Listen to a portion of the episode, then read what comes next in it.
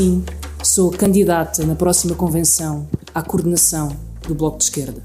Respondo que sim, porque quero fazer todas as lutas, as lutas que enchem e que dão significado à democracia. Notícia, notícia.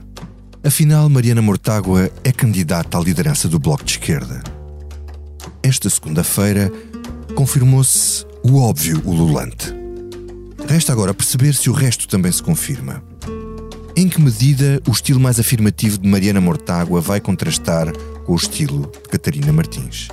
Vamos ter um bloco mais radical, mais polarizador, ou ainda será cedo para dizer? É que se tivermos como exemplo o discurso da apresentação de Mariana Mortágua, o tom não foi exatamente o mais radical possível dentro daquilo que é o espectro do Bloco de Esquerda. A aspiração mais radical da futura nova líder do Bloco parece que é pedir o suficiente para as pessoas levarem uma vida boa, seja lá o que for uma vida boa. É que trabalhamos e produzimos o suficiente para que todas as pessoas possam ter uma vida boa. Essa aspiração radical depois, Mariana Mortágua deixou transparecer dois dilemas de solução difícil que vão afligir o partido nos próximos anos. Primeiro, como é que o Bloco vai combater o efeito do Chega como indutor do voto útil no PS? Mortágua já começou a ensaiar um discurso de antídoto. A tranquilidade do PS é de achar que, perante um PSD perdido e sem programa, pode usar o medo da extrema-direita para lhe garantir uma maioria absoluta perpétua. É por isso que vemos o Partido Socialista a dedicar-se a promover um despique com o Chega, mesmo sabendo que assim está a alimentar a extrema-direita em Portugal. O segundo dilema é encontrar o tom certo para combater o PS à esquerda e recuperar o eleitorado perdido em 2022, o que também não será fácil.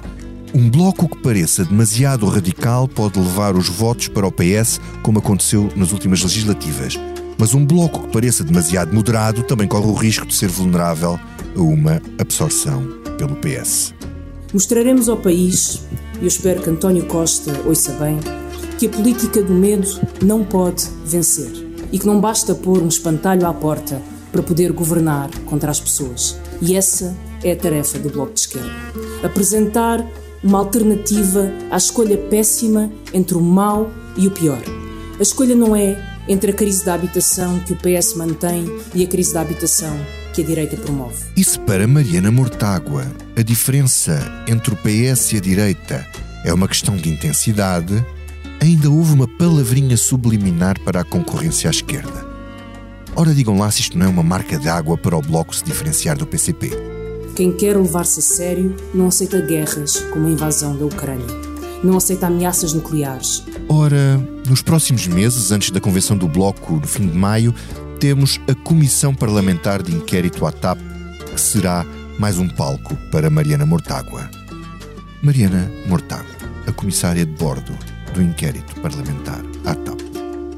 E tudo isto enquanto nas próximas semanas esperamos conhecer o relatório final da Inspeção Geral de Finanças sobre a forma como foi atribuída a indenização de 500 mil euros a Alexandra Reis e que será uma das peças essenciais da comissão de inquérito e que já motivou esta semana uma troca de galhardetes entre o Presidente da República e o próprio Ministro das Finanças. E já falaremos disso.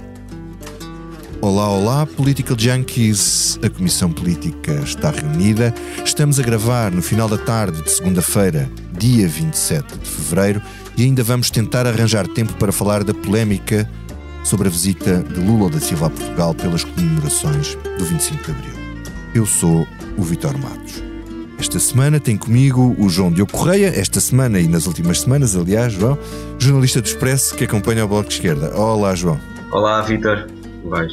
E os nossos comissários residentes, Eunice Lourenço. Olá, Eunice. Olá. E o David Diniz. Olá, David. Eu sou da ala radical. Da ala radical. A ala radical já saiu. É o MAS. Hum, pronto, é isto. É, é onde tu me colocas. É a ala, é a ala magna. tu és a ala, a ala magna. O Expresso faz 50 anos. Celebre connosco e torne-se assinante em expresso.pt. João Diogo, posso começar por ti? Faz favor. Estás, estás lá longe? Não muito, mas, mas à distância, sim. Olha, hum, bem vistas as coisas, qual é a grande diferença que hoje podemos dizer que há entre Mariana Mortágua e Catarina Martins? É o estilo? Vai haver conteúdo? Um bloco mais radical, mais polarizador? Ou uma Mariana mais contida?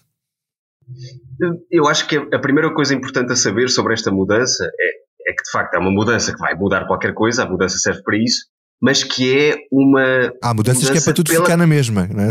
Como sabemos. Pois, às vezes. Às vezes há esse risco no bloco, mas, mas que é uma mudança da continuidade, ou seja, nós não devemos esperar uh, ou não, não podemos assumir só porque Mariana Mortágua tem um estilo diferente e às vezes é mesmo mais a forma do que o conteúdo, que haja aqui uma grande alteração. Agora, a questão é que as circunstâncias políticas também mudaram muito e são elas que empurram a, futura líder para um estilo um bocadinho diferente da, da antecessora, pelo menos da, da fase mais recente de Catarina Martins. Uh, eu acho que o Bloco tem aqui um grande desafio, tanto na, na gestão de, da ligação com o PS como com o Chega, como tu referias no, no arranque, e isso já obriga a, a, grandes diferenças. Mariana Mortágua tem um ponto de partida que é importante para o Bloco, que é o de dar alguma frescura ao partido, que o partido foi perdendo nos últimos anos. Isso percebia-se muito, não tem só a ver com os resultados eleitorais. Uh, enfim, já falámos sobre isso algumas vezes, a questão dos temas fraturantes terem desaparecido como, como os que existiam antigamente e que deram essa frescura ao Bloco, hoje não existem. Colocam-se outras questões que têm a ver, sobretudo, com as guerras culturais a que o Bloco muitas vezes é chamado.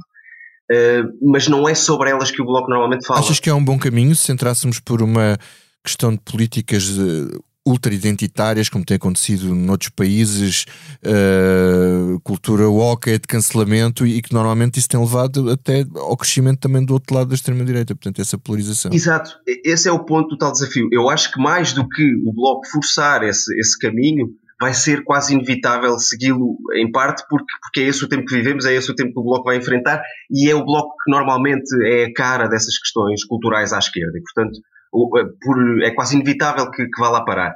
Agora, o Bloco não pode fazer, tem de fazer isso com muita calma por causa do Chega, precisamente, que é, por um lado, é, é importante uh, que o Bloco não fique, por um lado não, até é o mais importante, é que o Bloco não fique como uma espécie de uh, uh, anti-Ventura ou o espelho de Ventura, quase como o Chega da esquerda. O Bloco quer fugir disso, não, não, não pretende dar essa centralidade ao Chega, não pode dá-la, Aliás, porque essa centralidade ao Chega é o que o Bloco acusa o PS de ter feito e de ter cavalgado nessa, nessa oposição muito forte e foi o que lhe deu até a maioria absoluta. Portanto, por um lado, o Bloco tem o papel de não colocar o Chega no centro do debate, e essa é uma das competências que o Chega tem, não, não são muitas, mas uma delas é monopolizar o debate público. Uh, esse é um desafio. Eh, por outro lado, não pode uh, pôr-se de parte dessas discussões que eu acho que vão continuar a marcar, eu acho, quer dizer, toda a gente vê, que vão continuar a marcar o debate político, seja por um dia uma invasão no São Luís, outro dia outra coisa qualquer.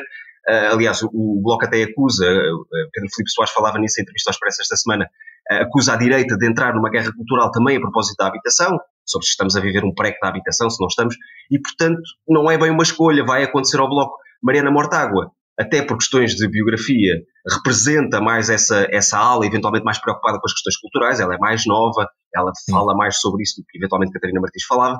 Mas eh, se nós olharmos para o que o Bloco diz normalmente, não é o Bloco que, que começa eh, por aí a discussão, e eu acho que a questão do Chega tem muito a ver com isso. Hum. E, portanto, voltar, continuaremos a ouvir uh, Mariana Mortágua okay. a falar sobre o que Catarina Martins falava, o SNS, a habitação, uhum. etc. David, Uh, como é que tu olhas para isto? Quer dizer, é o Bloco de Esquerda a impor-se e a tentar agora uh, capitalizar com o descontentamento social, os problemas da habitação, a inflação, ou achas que é inevitável entrar, entrar nas guerras culturais e também de, das políticas identitárias? Fizeram sempre parte de, de, do histórico do Bloco de Esquerda, não é? Eu não, eu não espero aí uma grande, uma grande diferença de resto. Eu estava a passar os olhos muito rapidamente pelos tópicos para a moção A, uh, uhum. como está, que já foram disponibilizados no, no site do Bloco de Esquerda, e, e, francamente, olhando para as primeiras páginas destes tópicos, eu não vejo propriamente uma grande diferença, nem de tom, nem de substância. Há, há, é, é, verdade, há, há aquela, aquele ar muito afirmativo contra a intervenção russa na Ucrânia, que que agora serve ao Bloco também para separar águas face ao, ao, PCP, mas essa opção estratégica também já foi tomada há um ano, não é? Uhum. Um, uh, não deixa de estar acompanhada por críticas muito violentas uh, à NATO. Aliás, até é engraçado porque o Bloco virou o argumento ao contrário, diz um, o Kremlin está a dar argumentos à NATO para reforçar o militarismo. Uhum. Portanto, há aqui um. Quer dizer, é uma dupla, uma crítica, dupla crítica, Mas, mas feita ao contrário do, do, que o do Partido Comunista Português vai fazendo. Um, no, em tudo o resto, as mesmas críticas estruturais ao, ao método, modo de funcionamento e uh, uh, às, às políticas muito de contenção da União Europeia, pedindo outra vez alteração dos tratados. Pelo que eu vi, não há uma referência muito explícita à renegociação de dívidas, mas esse tema também já ficou um bocadinho esquecido. O que é que eu quero dizer com isto? Eu, eu não, vejo, não vejo nada de substancialmente diferente, mas os tempos são diferentes daqueles que o Bloco viveu nos últimos uh, seis anos. Uhum. E o Bloco precisava de se libertar de uma vez por todas da. Uh, ou quer dizer, tentar libertar-se o mais possível de, daquilo que foram os anos em que esteve uh, ativamente a participar na governação. Isso é, é alguma coisa que Mariana Mortágua fará sempre mais facilmente do que Catarina Martins, ainda que nós saibamos que as duas fizeram parte do mesmo projeto. E das negociações. Mas a cara é diferente, o estilo é diferente, a, a presença será diferente. Há uma coisa que mudou. E que muda, aparentemente muda mesmo, e, e, e está assumido dentro do bloco que, um, que esse estilo será diferente. A Catarina Martins passou muito do seu tempo a correr o país, uh, uh, com as estruturas do bloco, a encontrar N uh, hipóteses de trabalho para, para ir fazer sessões plenárias. Não tinha, nunca, nunca tinha muita gente, mas o contacto com algum povo do Bloco existiu. E Mariana Mortágua será sempre uma líder uh, muito mais de programa, portanto, muito mais de mão na massa. Uh, eu fiquei até surpreendido com o facto de Mariana Mortágua de ter do mantido... povo não é massa. Uh, ok, registado. sim, e, faz um bocadinho. É diferente. Nós não estamos habituados a ver líderes partidários dentro de comissões de inquérito com, com papéis primários, não é?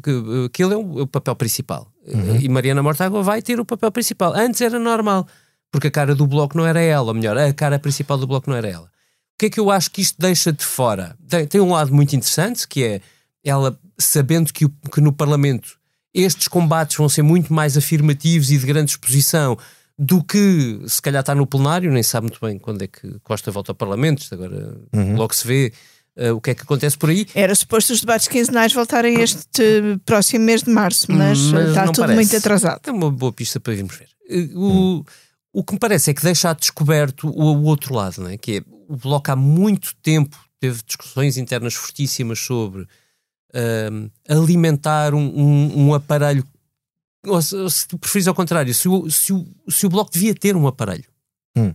se devia ser um partido de bases, de, uh, e acho que há bastante tempo o Bloco foi abdicando disso, mais ou menos uh, uh, discretamente. Mas, exemplo, mas acho que aqui será claríssimo, porque Mariana Mortágua não vai conseguir estar dentro de uma comissão de inquérito de seis meses Uh, e permanentemente no Parlamento em debate político e estar a correr. Bem, Quer dizer, há sempre fins de semana, mas. mas David, mas para, fechar, assim para, fechar para passar, eu nisso, há uma questão que é importante. Tu achas então que a Comissão de Inquérito, embora possa servir de palco para Mariana Mortágua, prejudica a relação dela interna com o partido? Eu acho que, sobretudo no início, uma nova líder. Uh, teria a ganhar se tivesse um contacto mais direto, até porque lá está, é aquela história que nós aqui falamos na semana passada de uh, que empatia é que a nova uhum. líder do bloco traz, não é? Uhum. Uh, será um ponto fraco, não estou a dizer que não seja empática, quer dizer, a falar connosco, jornalistas, é, é uma pessoa bastante afável, mas, mas isso é diferente de estar. falar com o povo. De estar a falar com o povo permanentemente. Uh, eu, eu nisso, pegando nisto que o David estava a dizer, quer dizer, a ideia uh, generalizada é que agora a Comissão de Inquérito à TAP é um palco mediático importante para Mariana Mortágua se afirmar, uh, enfim, continuar a afirmar-se como uma figura, uh, enfim, vou ser redundante, mediática. Mas isso prejudica internamente no Bloco ou tu achas que isso não é uma questão? Eu acho que nos próximos tempos pode ser compatível, uh, ou, ou, nos primeiros tempos, até porque a comissão uh, já começou, a convenção do Bloco é no fim de maio, uh, a comissão, em princípio, durará até pelo menos às férias parlamentares e, portanto, é nestes primeiros tempos da liderança de Mariana Mortágua será compatível acumular a liderança do partido com uh, ser uh, a representante do Bloco numa comissão de inquérito que existe por proposta do próprio Bloco e, portanto, faz sentido que uh, a nova líder também dê prioridade a esta comissão de inquérito. Acho que mais para a frente não fará sentido que Mariana Mortágua continue a liderar o Bloco em comissões de inquérito ou, ou, ou em processos uh, semelhantes, porque ela um, terá, papel, terá um outro papel, vai ter de se adaptar a outro papel e por muito que uh, possa uh, tentar que seja o contrário, que seja o partido que se adapta à nova liderança, tem sempre de haver alguma adaptação da parte dela. E, sobretudo, porque ela tem de ter algum papel nas eleições regionais da Madeira, que são uhum. já este ano, e onde o Bloco uh, tradicionalmente tinha alguma expressão uh, herdada muito da expressão da UDP e que tem o desafio de uh, crescer e voltar, seja depois para as eleições europeias. E uma líder tem de fazer campanha, tem de ir aos sítios, uhum.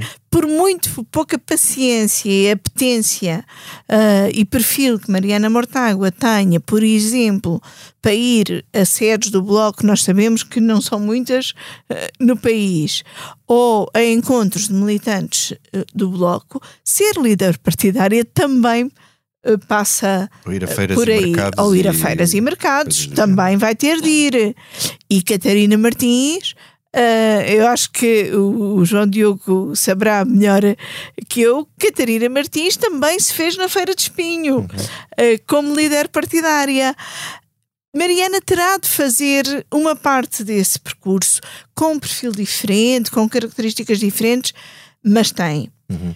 Depois, quanto a diferenças, eu acho, eh, presumo que não fosse esse o objetivo, mas a fotografia com que Catarina Martins ilustra hoje o seu tweet de apoio a Mariana Mortágua, eu acho que é um bocadinho a imagem desta sucessão. Descreve-nos essa fotografia. Elas estão, eu penso que numa convenção uh, do Bloco, lado a lado, a conversarem com um ar muito bem, uhum. muito bem disposto e parecem vestidas de igual.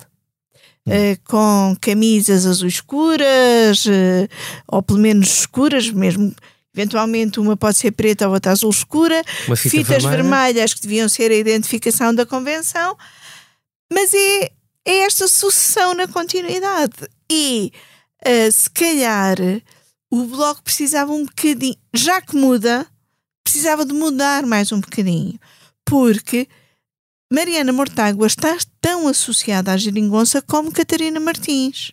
Hum. Eu acho que aí não há diferença para o, para o eleitorado um, em geral. A diferença aqui parece-me ir ser só de estilo, de perfil pessoal uh, e estou a achar, pode ser que esteja completamente uh, enganada, que Mariana Mortágua vai ter alguma dificuldade em marcar diferença, em fazer diferente. Porquê? Porquê? Por é? isso, talvez queira uh, continuar a marcar através daquilo em que se tornou muito reconhecida no eleitorado, que é através de comissões de inquérito, que é aquilo que ela uh, tem sabido fazer melhor nos últimos hum. tempos. Olha, e esta, esta discussão toda à volta do porque é que o Bloco tem necessidade de falar da questão do Chega e do PS usar o Chega como tábua de salvação? Como é que se desmonta? Como é que o, o Bloco pode combater este efeito? Não é fácil não é nada fácil. O Bloco corre o risco de fazer aquilo que acusa o PS e António Costa de fazerem, que é aumentar, insuflar o Chega, dar ainda mais palco uh, ao Chega. Mas é importante para o próprio Bloco fazer isso, porque um dos argumentos de quem defende que não há problema nenhum em fazer acordos com o Chega é de que se o PS fez acordos com a extrema-esquerda, que é o Bloco, uhum. porque é que o PSD não há de fazer acordos com a extrema-direita que é o Chega. E é, portanto, muito importante para o Bloco e, se calhar, para o jogo democrático em geral, fazer essa diferença entre a extrema-esquerda e a extrema-direita, se são comparáveis uh, ou não.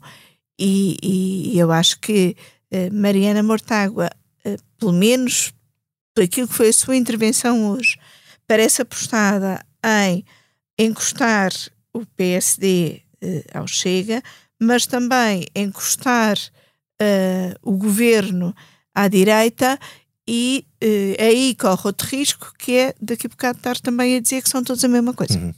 David. Então, vou tentar dizer isto de uma maneira simples. Um, o, o, o, Bloco há uns anos vem dizendo que uh, o país está a entrar em crise, ainda havia geringonça. O país vai entrar em crise, vem uma crise social, vem uma crise social. A crise social nunca foi tão pronunciada quanto o Bloco uh, chegou a, a achar que ia ser. Portanto, o, o Bloco que continua a, a, na expectativa de que ela exista, não estou a dizer que deseja, não, não, não estou a pôr qualificativos nisto, mas é. Uh, uh, o, o, Bloco continua a achar que a guerra vai empurrar o país, ou está a empurrar lentamente o país para uma situação muito difícil, muitos portugueses para uma situação muito difícil. Continua a acreditar nisso, muito provavelmente terá razão. Alguma coisa mudou no ciclo com a guerra na Ucrânia e ela não é expectável que acabe tão cedo. Portanto, eu percebo que o Bloco mantenha o vetor, acho que faz todo sentido, ainda por cima sendo o Bloco, o vetor do discurso, que é o da crise social e da necessidade de uma vida digna e da necessidade do governo responder. Eu acho que o, o, o segundo fator que o Bloco aqui junta nestas semanas à equação tem a ver com o fator que, que, que, se prende com o que aconteceu nas últimas legislativas. Uh, o que é que aconteceu? Aconteceu que muita gente deixou de votar no Bloco para votar no PS porque havia uma sombra de um governo de direita. Hum. E, portanto, o Bloco entende que, de, que daqui, sejam as eleições daqui a dois anos, três anos, quatro anos, quer dizer, quando forem, quase quatro na prática, uh, que, que os eleitores potenciais do Bloco vão continuar no mesmo problema. Mas porque é vê-o chegar a subir. Sim, mas isso é uma questão importante. Tu achas que o, o, o Bloco tem vantagem uhum. em recuperar eleitorado ou impedir que o eleitorado fuja para o PS mostrando-se mais radical ou mostrando-se mais moderado? Provavelmente. Qual é o melhor. Uh, provavelmente uh, mantendo-se no mesmo sítio, mas, mas, mas, mas passando três anos e meio a dizer que o PS é que tem a obrigação de responder com políticas que cubram, uh, que, que travem a subida do eleitorado do Chega. Se tu, quiser, se tu quiseres, é onde se cruzam as duas agendas. Vamos ouvir Mariana Mortágua alertar sucessivamente António Costa para a necessidade de ter políticas sociais que cubram as necessidades mais urgentes das pessoas para que elas não fujam para um espectro mais radical à direita. Uh, e que não dê peso à mas, contestação. Mas como é que ele capta? É o Bloco também quer captar esse descontentamento para ele, não é? Não, mas e muitas para vezes si. as coisas tocam-se. Aliás, nós vimos na sondagem pós-eleitoral que, que, que, publicámos, salvo erro, em março de 2022, uh, ah, percebia-se que havia eleitorado do Bloco a fugir para o Chega e isso existe, mas essa não é a questão. A questão do pai e ele, sobretudo. Uhum. Também, mas, mas eu acho que essa não é a questão estratégica do, do Bloco. A questão estratégica do Bloco é arranjar um corpo argumentativo que permita chegar às eleições e dizer às pessoas uh, atenção, porque votar no PS já não vos resolve. Uhum. Portanto, quer dizer, uh, é, o que é preciso é reforçar o Bloco da esquerda, mas, mas o PS não, porque o PS não resolveu. João Diogo, Mariana Mortágua, hoje no discurso, coloca o PS como uh, quase, quase à direita. Dá uma certa, há uma certa diferença, mas é uma diferença basicamente de grau, do, mais do que outra coisa qualquer. Certo, eu acho que essa é, é, a narrativa que está a ser tentada há, há algum tempo e que, vai, e que vai ser eh, reforçada, que é, aliás, Mariana Mortágua até fala sobre as nossas, as nossas razões. Ou seja, os acontecimentos, de certa forma, independentemente de quem é que tinha razão quando foi o jogo do orçamento, os acontecimentos, eh, eu não, não digo que dão razão ao Bloco, mas ajudam o Bloco. Porque imaginemos, por um segundo, que o Bloco estava ainda na solução anterior, que já não era a da geringonça, já não era com um acordo escrito, mas era, obviamente, de um partido ligado ao governo de alguma forma. Era muito difícil explicar, neste momento em que a inflação cresce, em que a crise da habitação explodiu nas mãos do, do governo, em que falamos da guerra, era muito difícil o Bloco sair daqui. E, portanto, a, a emenda acaba por correr melhor que o soneto, mesmo com um resultado tão mau naquelas eleições, uh, provavelmente a quebra do Bloco seria ainda maior se estivesse associada a este governo. E, portanto, eu acho que aqui vai ser sempre carregar nesta ideia, o tempo deu-nos razão, a crise é quase tão grande como a que vocês viveram há 10 anos com a chegada da Troika, é de vários níveis. Aliás, a palavra radical será usada nesse sentido, é, é uma crise que tem, tem de ter resposta, uma resposta radical, seja na habitação, seja na saúde, seja na, na educação, temos as pessoas na rua também, e, e por, esse, por essa via, se calhar será um bloco a voltar ao que conhecíamos melhor. Mariana Mortágua também falou disso, da força das mobilizações. A força das mobilizações é estar na rua. E, portanto, veremos o bloco mais na rua e provavelmente com este argumento de que o eleitorado da esquerda e do centro-esquerda só tem uma hipótese, que é o bloco. Aliás, porque temos o PCP numa fase de grande indefinição e de grande dificuldade uh, com, a, com, a, questão da guerra, com o discurso que tem tido sobre a guerra. O bloco, no primeiro momento, até, até é um bocadinho também, uh, diria, quase dúbio. Aliás, a, a própria Mariana Mortágua ficou marcada por algumas declarações quando a guerra ainda não tinha começado, mas ali nas, nas semanas anteriores à guerra, uh, e depois lá encarreirou. Nós, o LIVRE, ainda não sabemos o que é que vale, e, portanto, o Bloco afirmar-se aqui como a única alternativa à esquerda, com esta ideia de que o PS só governa à esquerda se for obrigado a governar à esquerda, como foi na, na Geringonça, e que, portanto, isto não é uma governação de esquerda, uh, nós somos a única alternativa. Uhum. Eu acho que é o espaço que, que o Bloco vai tentar ocupar aqui, com esses tais testes iniciais de que a Eunice falava, lembrando que o Bloco tinha, tinha dois deputados na Madeira e perdeu os dois ainda em 2019, portanto, ainda antes da, da queda do governo, e, portanto, isso se calhar já era um primeiro sinal. Uh, e, e, é isso, veremos um, um, bloco mais na rua com este discurso de nós somos a alternativa para, a esquerda e até para o centro-esquerda. Hum. Daí eu não ter a certeza dessa ideia do discurso mais radical. Não me parece que, que o discurso vai mudar assim tanto. Hum. Uh, David, com Mariana Mortágua e antevendo-se, vamos aqui especular um bocadinho, aquilo que também é previ mais previsível, que é que o próximo líder do PS no próximo ciclo uh, poderá ser ou deverá ser Pedro Nuno Santos, um, tu achas que isso facilita uh, eventuais entendimentos uh, no próximo ciclo eleitoral ou é demasiado cedo para estarmos a falar disso? Podia sempre ter a saída fácil, é demasiado cedo para falar. demasiado cedo para falar. Mas, mas é muito mais divertido se é. disser. Às vezes, na é... véspera das coisas acontecerem, é demasiado Sim. cedo para falar disso. Que é, que é bastante. Pedro não está uh, impulsivo. Evidente a, a, a, predisposição dos atores do futuro para isso, não é? Os atores do futuro são Mariana Mortágua e Pedro Nuno Santos, claro. Uh, há, há, há, elogios de, de, registados de parte a parte, não, não são propriamente escondidos. Uhum. Eles trabalharam juntos em, muitas, em muitas coisas. Aliás, no, na, no, BES, não, e até, na, sim, e até na Comissão de Implementar de Inquérito do BES. Certo, BES. e eu acho que em, muito, em alguns casos, menos do que provavelmente muitos ouvintes imaginarão, mas em, em, em, vários casos haverá uma aproximação uh, ideológica, se tu quiseres, uh, uh, fácil. agora, pragmaticamente será um caso bastante diferente, não é? Eu acho que é, uhum. se chegarmos ao ponto de o PS e o Bloco, com o PCP ou sem ele, com, ou com o LIVRE, se tu quiseres, poderem construir uma frente que tenha uma maioria, enfim, aí sim é muito longe para nós conseguirmos dizer alguma coisa a construção de um programa comum seria bastante trabalhosa, na certeza, digo eu, de que nesse caso o Bloco quereria mesmo ir para o governo. Hum. Eu acho que o, que que está mesmo fora de causa então é repetir a... uma forma então, como aquela Então deixa-me pôr a, a, questão completamente ao contrário, Eunice. E se quiseres dizer, uh, comentar também.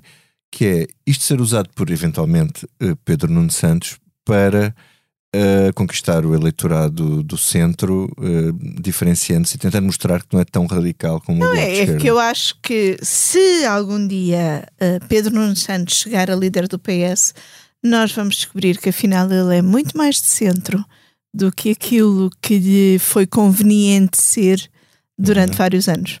Uhum. Okay. O pragmatismo é, é fundamental na política.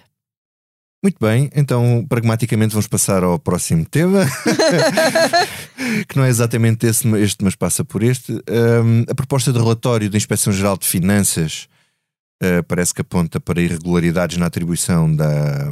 Aliás, já foi noticiado e não desmentido, na atribuição da indenização de 500 mil euros a Alexandre Reis. Uh, Marcelo Rebelo de Souza veio dizer no sábado que uh, era preciso uh, que depois de, de, das conclusões serem conhecidas que o governo tirasse consequências políticas, que houvesse consequências políticas disso mesmo.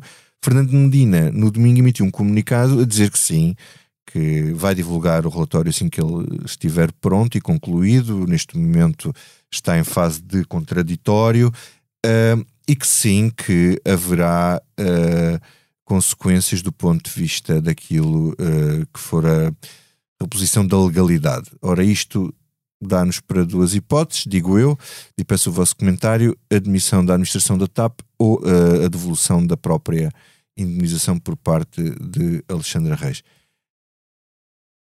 David, isto pronuncia aqui uh, decisões que o governo pode ter de tomar que não serão fáceis e também ainda há aqui uma espada sobre a cabeça de Pedro Nuno Santos, ou não? Ah, eu até acho que há mais uma espada sobre a cabeça de Pedro Nuno Santos que outra coisa. Por exemplo, sobre a administração da TAP, imagina que a conclusão da IGF, porque nós na, verdade não sabemos o relatório final, não é? Está em fase contraditória, portanto uhum. muito pode mudar. Mas se a conclusão for uh, de que Alexandre Reis teria de devolver uma parte do, do, da sua indenização quando entrou na nave, o maior. Quer dizer, o, o, a espada cai sobretudo sobre o antigo Ministério das Infraestruturas, não é? Sobre. Quer dizer, Alexandre Reis devia saber, ou devia ter tido consultor que lhe tivesse dito, devia ter tido o bom senso, sobretudo, de questionar.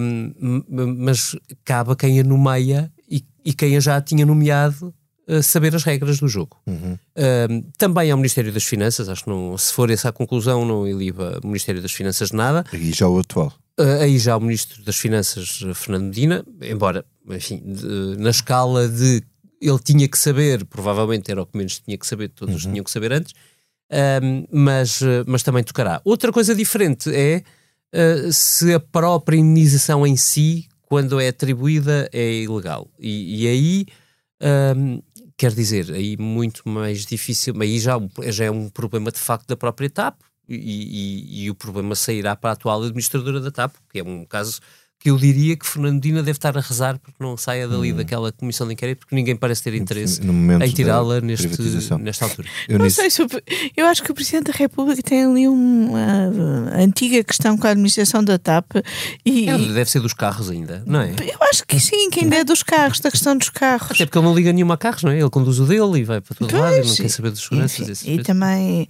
não liga muito a aviões, e, enfim. Bom, agora tem um Falcon tem... novo Sim. dos traficantes de droga.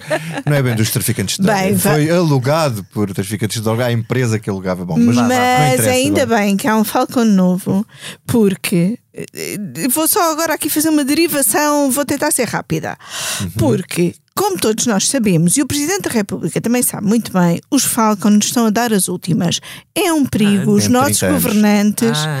darem, andarem de Falcon. Mas não há nenhum Presidente, nem um, nenhum governo. Não é susto da minha vida apanhar num Falcon, devo dizer. Não há nenhum Presidente, nem nenhum governo que tenha coragem de dizer que a República Portuguesa precisa de um avião e comprá-lo. Sabes que é isso? Provavelmente. Medo, medo dos populistas. Exatamente. Uhum. É populismo medo. por medo dos populistas. É, e, portanto, aquilo que Portugal precisava, que era um avião que servisse para quando o Primeiro-Ministro precisa de sair, ir eh, visitar tropas na Costa do Marfim, o que quer que seja. Sim, ou ir aos Jogos quando, de Futebol do, do, do Quando Qatar. precisamos de deslocar, de projetar tropas portuguesas para outros países, que temos sempre de alugar não, aviões. O Falcon não dá para levar tropas, só leva 12 lugares. Não, Mas não eu não estou a dizer que teria de ser um Falcon, podia ser um avião médio. Não sei se a Falcon era a melhor Os solução. Estão, estão aí a chegar. Portanto, há uma pelintrice uhum. uh, que causa problemas inclusive de segurança às instituições portuguesas. Portanto, ainda bem que há um Falcon, se calhar é em melhor estado, que apesar de ter transportado droga, é mais seguro para transportar o Presidente da República, que às vezes vai, já lhe aconteceu, por exemplo, ir para o Canadá, achar que pode ir para o Canadá de Falcon e depois tem sempre de fazer Uh, escalas em Cabo Verde e noutro sítio qualquer. Mas enfim, é tudo para dizer que se gasta pouquinho. voltando. Voltando à TAP, rewind. Rea, re, rewind. Ainda te lembras da minha pergunta? Eu já não me lembro da minha pergunta. Eu lembro. É assim, em relação ao, ao, ao relatório, eu acho que um, o que uh, não convém a ninguém que diga é que a TAP agiu de tal maneira que ponha em causa a sua administração para já. Já se percebeu que uh, uh, há muitos incómodos com a administração da TAP, mas por outro lado há um processo de reprivatização que é preciso assegurar. E aí o governo tenta uh, acautelar uh, a situação. Aquilo que irá acontecer, temos mesmo de facto que esperar pelo, pelo, uh, pelo relatório final. Eu acho que, sobretudo, quem não vai ficar bem neste relatório é a empresa de advogados que deveria ter acautelado toda a legalidade do processo e não acautelou. Na verdade, são duas. É Moraes Leitão e a Pedro Rebelo de Sousa. Olha, permite-me só cruzar aqui os dois temas. Há uma coisa que vai ter piada de ver. Uhum. Que é como é que Mariana Mortágua lida com Pedro Nuno Santos, sabendo que ela ah, está a conduzir o inquérito questão. e o Pedro Nuno Santos vai ser o principal. Uma vítima. Coisa. Uh, uh, isto é uma boa questão uh, aqui para, para o João. Não, eu, eu, tenho só duas coisas. Os meus colegas comissários foram muito claros e fizeram um excelente comentário, mas eu tenho duas questões para colocar. Uma delas é precisamente ao comissário Vitor Matos, eu espero, isto não é uma comissão de inquérito, mas eu espero que o susto que apanhaste num Falcon não tenha sido num que estava a servir para traficar droga. Não, é não, foi, no, foi num dos velhinhos e foi no Kosovo. Depois eu conto a história. Ah, pronto, ok. A, a outra é, tem a ver precisamente com isto. O, este é um tema importante para o Bloco, sensível para o Bloco, uh, até porque, sendo sempre contra as privatizações, é quase também responsável por explicar uh, o dinheiro que tem sido investido, e neste caso do meio milhão nem sequer se pode falar em investimento, Uh, então não é um investimento. Se tu, se tu, afastares uma, se tu afastares um administrador incompetente, até pode ser um bom investimento. Não sabemos. Ah, é? Podemos enquadrar enquanto investimento? não, vá, estou a brincar, diz. Uh, não, não, não, mas, mas é, é, de facto responsável um bocadinho por explicar o, o dinheiro público que é gasto numa empresa Sim. como a TAP.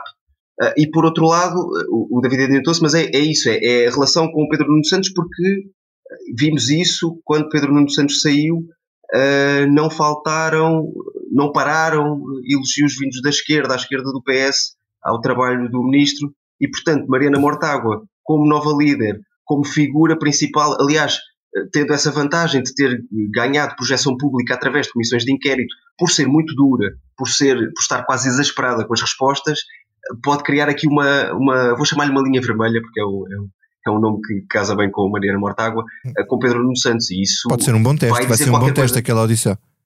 Exatamente, vai ser um bom teste. E até porque isto, isto está tudo mais ou menos ligado. A entrada de Mariana Mortágua agora também tem qualquer coisa a ver com, com uma certa ideia de que a maioria absoluta pode cair antes do tempo, não se sabe se cai, uhum. enfim, não, não, também será cedo para falar sobre isso. Mas, portanto, deixa muito claro que a mudança no Bloco não mexe só com o Bloco. Mexe mesmo, pode mesmo mexer com o xadrez político. Uhum. Muito bem, uh, vamos fazer só uma ronda para falar aqui da polémica sobre a visita de, do presidente brasileiro Inácio Lula da Silva a Portugal. É no âmbito das comemorações do Dia da Comunidade Luso-Brasileira, que é no dia 22 de abril, mas, no entanto, apanha as comemorações do, do 25 de abril e parece que o nosso Ministro dos Negócios Estrangeiros, João Gomes Cravinho, cometeu uma gafa ao dizer que. Uh, Lula da Silva ia discursar eh, nas cerimónias do 25 de Abril.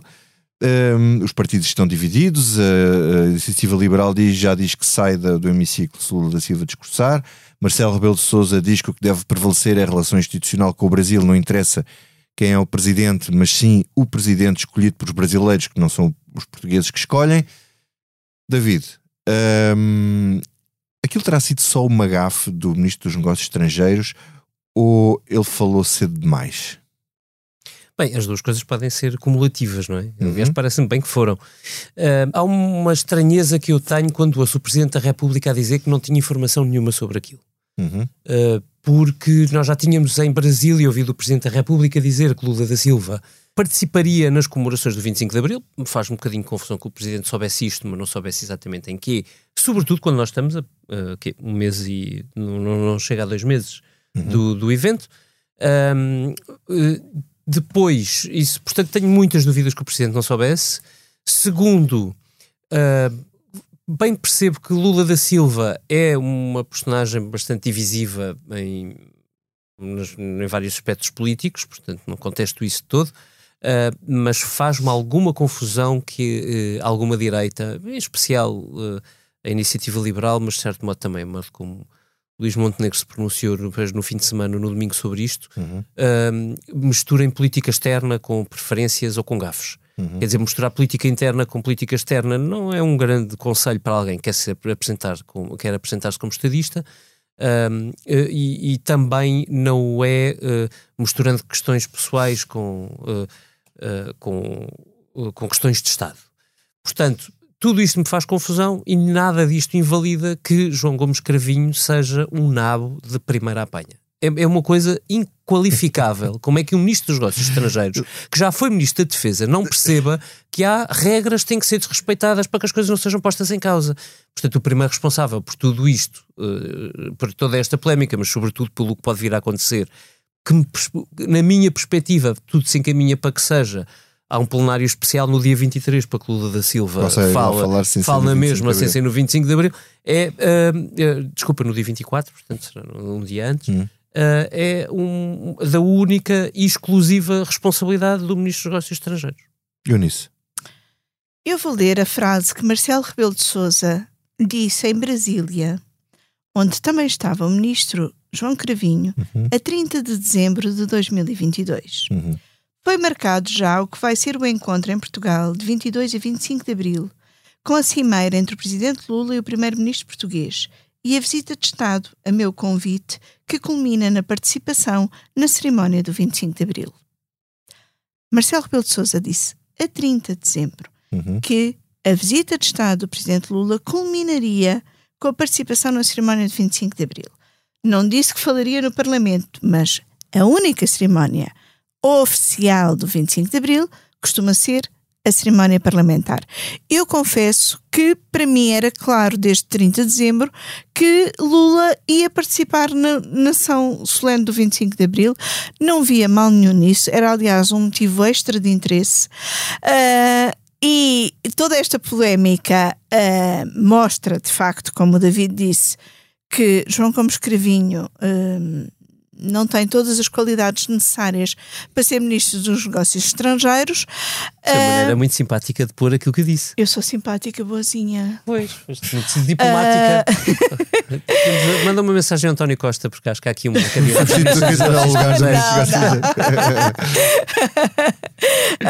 um, não, porque não queria viajar muito no Falcon. No novo, no novo não, não uh, Mas toda esta polémica faz-me lembrar uma sessão memorável a que eu assisti no Parlamento Português há muitos anos. Era António de Almeida Santos, presidente do Parlamento, e convidou para discursar um político brasileiro daqueles à antiga, um coronel da política brasileira da Bahia, António Carlos Magalhães, também conhecido como Toninho Malvadeza. e foi, como o próprio Almeida Santos disse no encerramento daquela sessão, uma sessão memorável gerou imensa polémica. Uh, o Bloco de Esquerda, na altura, era uh, Francisco Louçã e Luís Fazenda, os deputados, manifestaram-se contra uh, aquela sessão. António Carlos Magalhães, o Toninho Malvadeza, no seu discurso faz questão de se referir aos deputados do Bloco de Esquerda. Foi uma bela sessão. E, portanto, lamento se Lula da Silva não participar na sessão solene do 25 de Abril por duas razões. Por uma, porque mostrará que um partido como o PSD uh, não consegue descolar do Chega. Uhum. E reagiu à semelhança do Chega. Afinal, e a reboque, aquela parte do foi mais uh, diplomática. E a reboque do Chega. e depois também lamento porque iria tornar a sessão provavelmente muito mais interessante e memorável. Hum. Uh, João Diogo. Eu queria, Queria imenso discordar, mas quer dizer, em relação a João Gomes Carvinho, o David apresenta a versão mais dura, a Eunice a versão mais contida, portanto, para mim sobra a versão elogiosa e eu não estou interessado nisso, portanto, vou passar à frente. em relação, em relação à questão propriamente dita, embora a história que a Eunice conta do Toninho Malvadeza seja excelente. E, e claro que não foi numa sessão de 25 de Abril, foi uma sessão especial. Certo. E que nos prova de que, de que isto não é propriamente novo, o que eu tenho a acrescentar em relação a isto é que, talvez como pessimista irritante, eu acho que este, e já o disse há bocado, e se calhar vamos voltar a falar sobre isso, é o tempo que vivemos, ou seja, é o momento em que, à esquerda e à direita, os partidos tentarão cavalgar estas polémicas que, na verdade, não seriam, não teriam grande espaço para polémica, quer dizer, a visita de um chefe de Estado. Uh, Mas, portanto, João Diogo, se fosse Bolsonaro, o Bloco, o PCP, haveria, eventualmente o PS, não, não, não estariam, se calhar, saindo do plenário. Com certeza, com certeza. Eu acho que, eu acho que elas vão acontecer, vêm de muitos lados e a propósito de muitos temas. Este é só mais um e, portanto, vamos discutir. E no 25 de Abril também, Aliás, também espero que. O, o argumento de Marcelo Rebelo de Souza, que é isto não é questão de ser o Sr. Lula ou o Sr. Bolsonaro, não será exatamente assim, porque nunca se colocou não. a questão de. Aliás, nem ele queria, nem se colocou a questão de Bolsonaro mas fazer. É, com o Bolsonaro não se coloca, seria... porque o Bolsonaro não estava muito interessado, mas sim. Não, com o Bolsonaro é assim. Só estava a chegar Também no plenário. É assim. a questão não se colocaria, porque. É, a visita de Lula da Silva. Ser o Bolsonaro a discursar no 25 de Abril agora, ia ser uma coisa agora do vou, mundo. Agora vou falar, agora vou falar a sério. A visita de Lula da Silva é muito relevante do ponto de vista das relações internacionais. Estiveram Com Bolsonaro não houve uma única cimeira luso-brasileira. E, e vai haver e vai haver e uma é cimeira lulo-brasileira. E Lula brasileira não. Também pode ser Lula brasileira. Tu disseste Lula brasileira. Também já é demais, Dava um belo título do podcast. Desculpa. E se Marcelo Rebelo de Sousa discursou eh, na Câmara Brasileira, no Congresso Brasileiro, na cerimónia da independência, porque não pode Lula da Silva discursar no nosso 25 de Abril? É um chefe de Estado de um país com o qual Portugal tem grandes e fortes relações e que deve uh, aprofundar e, e mimar essas uh, relações. Então... E deixa-me só dizer mais uma coisa: a visita de Lula da Silva tem ainda uma outra coisa que Marcelo também anunciou logo em dezembro, que é vão finalmente ser entregues prémios Camões. Isto também mostra como com Bolsonaro não, não era possível durante... que não foram entregues durante Bolsonaro. o mandato Sim. de Bolsonaro. Portanto, há aqui diferenças. É uma visita importante para o retomar de regulares relações com o Brasil e tenho muita pena que o PSD não esteja a valorizar uhum. isso. Então é agora vamos ao que não nos sai da cabeça. David, o que é que não te sai da cabeça? Não me sai da cabeça um artigo do Adam Tooze que eu li no Financial Times. Infelizmente não trouxe o Financial Times, esqueci-me dele uh, na mochila. Pelo que uh, o Adam Tooze tem uma excelente newsletter, by the way, recomendo vivamente, chama-se Chart Book. Uhum. Uh, e é, é, é, quase sempre um post de informação mas é, é, é, um economista, eu já o ouvi numa, uh, numa conferência da Fundação Francisco Manuel dos Santos, um bom convite. Um, e, e ao caso este artigo no, no Financial Times uh, chamava-se o, o, apoio limitado do Ocidente à Ucrânia. Um, limitado porquê? Porque ele depois recupera um estudo, ou vai buscar um estudo que, que saiu na semana passada, a propósito do ano de, de, de guerra, e uh, do Kiel Institute for the World Economy, Uh, e que tem uma série de dados que são muito reveladores sobre o jogo de sombras que nós estamos a viver nesta guerra. Eu, como só tenho um, minuto e já o passei, vou hum. dizer-te, vou limitar-me a dar-te a, a, conclusão base.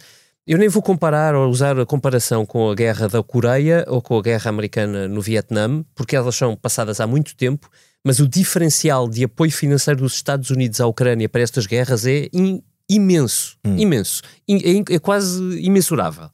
Uh, mas é possível comparar, por exemplo, com a intervenção dos Estados Unidos no Iraque. Uh, estou a falar de, de, de um período que uh, durou sete anos. Mas o apoio à Ucrânia está três vezes abaixo do, do, do, dinheiro que os Estados Unidos despenderam na guerra do Iraque. No primeiro ano? exatamente. estamos a falar de, por, por comparação com o PIB de, de, uhum. de, países. Portanto, isto é posto, são vários países em comparação, quanto é que estão a ajudar. Uh, a conclusão do Adam Tooze não é que uh, o Ocidente não esteja empenhado em ajudar. A Ucrânia que não tenha efetivamente ajudado. Ajudou. Mas é importante, ao fim de um ano, pôr as coisas nos devidos lugares. Uh, os líderes ocidentais, ajudando, estão a fazê-lo com enorme temor das suas opiniões públicas. E estes dados, que eu aconselho vivamente a verem, seja no Financial Times ou procurando a newsletter uhum. do Adam Tooze, mostram o, o medo com que todo o Ocidente está a gerir esta guerra uh, e a dificuldade, dá para transpor, a dificuldade que vai ser manter este apoio nos próximos anos. Uhum. Ok, David, obrigado. João Diogo, o que é que não me sai da cabeça? Uh, bom, vou tentar ser rápido. O que não me sai da cabeça, os temas estão todos ligados e, portanto, o que não me sai da cabeça é, mais uma vez, o tempo que nós vivemos, um tempo que é de relativização histórica, etc., mas é também de culto da personalidade. E ontem, Eduardo Bolsonaro, que é filho de Jair Bolsonaro, uh, anunciou a criação, e já está disponível, da Bolsonaro Store, que é uma loja de homenagem ao, e estou, estou a citar, obviamente, o melhor presidente da história da República Brasileira. E quer dizer, todo o site é, é enfim, é um, é um, pratinho. Portanto, há calendários, há uma, caneta, uma caneca de shop, quem nunca sonhou beber um shopping com uma caneca de Jair Bolsonaro, há uma tábua de madeira uh, que diz o nosso sonho segue mais vivo do que nunca, o que é uma mensagem também uh, que Bolsonaro, ou pelo menos o bolsonarismo, andará aí. Uh, um, um, troféu de mesa com um busto de Bolsonaro, e eu não, me lembro de ver uma coisa tão tão própria desse culto da personalidade que, que Bolsonaro sempre tentou e testou e conseguiu, em grande medida, uh, como, este, como este site. Uhum. É a Bolsonaro Store, enfim, é, é ver o vídeo. De, é ver o vídeo, isso é, é, não é bem culto da personalidade, é o merchandising da personalidade. é uma adaptação, é século XXI. Poder ver para quem é que reverte uh, a receita. Bom, é agora. Para atividades extra-parlamentares. Ok, ok. Isso, isso dá para muita coisa. Dá para muito chopinho. É. Agora sou eu, uh, o que não me sai da cabeça é uma coisa mais, enfim, menos, menos divertida ou nada divertida, que é o naufrágio de uma embarcação ao largo de Crotone, na Itália, uh, enfim, onde já vão pelo menos em 100 mortes. A embarcação teria uns 180 a 200 uh, migrantes. Uh, e isto acontece num contexto em que, uma semana depois da senhora Giorgia Meloni ter restringido a ação das organizações não governamentais que, que, que salvam migrantes no, no, no, Mediterrâneo, agora só podem fazer uma ação e voltar uh, a atracar, não podem ficar no, no, Mediterrâneo a salvar pessoas. Isto é um, já também suscitou na Comissão Europeia e no Parlamento Europeu uh, enfim, um apelo à, à, necessidade dos países uh, chegarem a um acordo para o problema da imigração do Mediterrâneo, mas as posições são muito, enfim, radicais entre os, os, vários países, sobretudo do chamado Grupo de Visegrado da Europa Central em relação aos outros países. É uma tragédia, é uma tragédia que a Europa, com que a Europa não consegue lidar e para a qual não consegue arranjar solução e eu acho que isto é, é, é muito preocupante. Às vezes andamos a falar de uh, assuntos e preocupados com coisas quando há coisas tão graves e, e, importantes a acontecer aqui mesmo junto, mesmo junto a nós, mesmo tão perto. Eunice Lourenço. Não me sai da cabeça uma série que vi na semana passada, inteirinha numa noite. Eh, eu estive de folgas na semana passada. Hum. E, portanto, comecei a ver uma série na Netflix que em português é As Lutadoras. Uh, é uma série francesa e eu achei que era uma minissérie só com quatro episódios, afinal tinha oito e eu não fui capaz de parar de, de ver até ao fim. É uma série sobre uh, quatro mulheres na Primeira Guerra Mundial em França, numa, numa pequena cidade uh, francesa que está em risco de ser conquistada uh, pelos alemães. cada uma delas tem histórias que uh, ainda nos dizem alguma coisa passado uh, mais de um século sobre a condição da mulher, uh, incluindo há, uma história que, sobre um, um dos assuntos da atualidade, que é o caso dos abusos na, na igreja, ainda que não seja abusos sobre menores. É uma série que eu recomendo, não me sai da cabeça porque gostei, porque me fez refletir e pensar sobre várias coisas e também não me sai da cabeça porque eu não sei se há segunda temporada. Muito bem, uh, e ficamos por aqui. A Comissão Política regressa para a semana. E um grande obrigado ao João Martins pela sonoplastia e pela paciência e, e pela paciência que tem aqui em uh, aturar-nos e ver-nos arrastar o tempo com pessoas que estão ali já a espreitar para gravar o próximo podcast. e um agradecimento também ao Tiago Pereira Santos pela ilustração. E despedimos-nos com esta cantiga um contra o outro, sai de casa e vem comigo para a rua, deve ser um dos motos do Bloco de Esquerda nos próximos tempos. Sai de casa e vem comigo para a rua, vem. Que essa vida que tens, por mais vidas que tu ganhas, é a tua que mais perdes se não vais. Sai de casa e vem comigo para a rua, vem. Que essa vida que tens, por mais vidas que tu ganhas, é a tua que mais perdes.